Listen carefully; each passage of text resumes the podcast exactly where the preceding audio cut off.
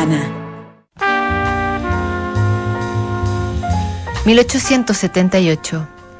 Thomas Edison patenta el fonógrafo. En Inglaterra se funda el Manchester United. Dostoyevsky publica a los hermanos Karamazov. En Gori, Georgia, nace Stalin y León XIII es el nuevo papa. Diez años antes, luego de que Louisa May Alcott escribiera en su diario a los 34 años, Niles, el socio de Robert en Bros Publishers, me ha pedido que escriba un libro de niñas. Le dije que trataría. Publica el clásico instantáneo Mujercitas. Una década después, la autora sigue recibiendo cartas de niñas y jóvenes que quieren ser escritoras o se sienten representadas por alguna de las muchachas de la novela. A una de ellas le contesta, Día de Navidad, 1878. Mi querida señorita Churchill, solo puedo decirles, como les digo a los muchachos escritores jóvenes que piden un consejo, no hay un camino fácil hacia la autoría exitosa. Tiene que ganarse con un trabajo largo y paciente, muchas decepciones, incertidumbres y pruebas.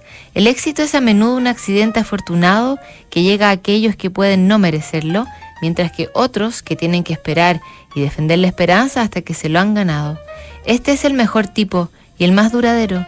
Trabajé durante 20 años mal pagada, anónimamente y sin más ambición que la de ganarme la vida a duras penas, porque había decidido ser independiente y mantenerme desde los 16. Este largo ejercicio fue útil y cuando escribí Hospital Sketches junto a las camas de mis soldados en forma de cartas a casa, no tenía idea de que estaba dando el primer paso hacia la fama.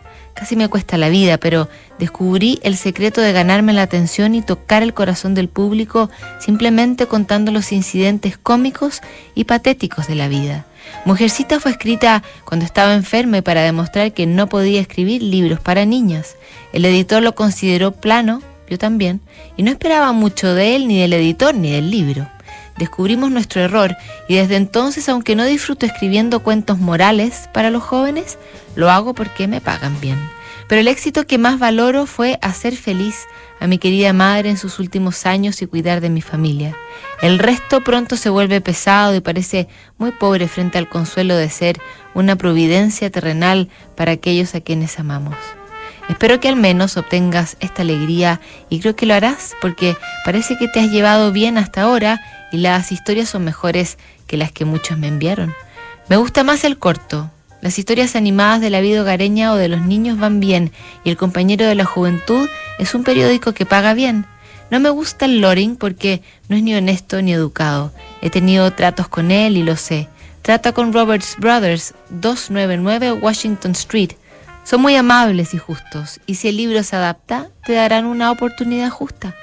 Con los mejores deseos de un próspero y feliz año nuevo, tu amiga Luisa May Alcott. Recomendaciones de la autora de Mujercitas para quienes comienzan a escribir. Mañana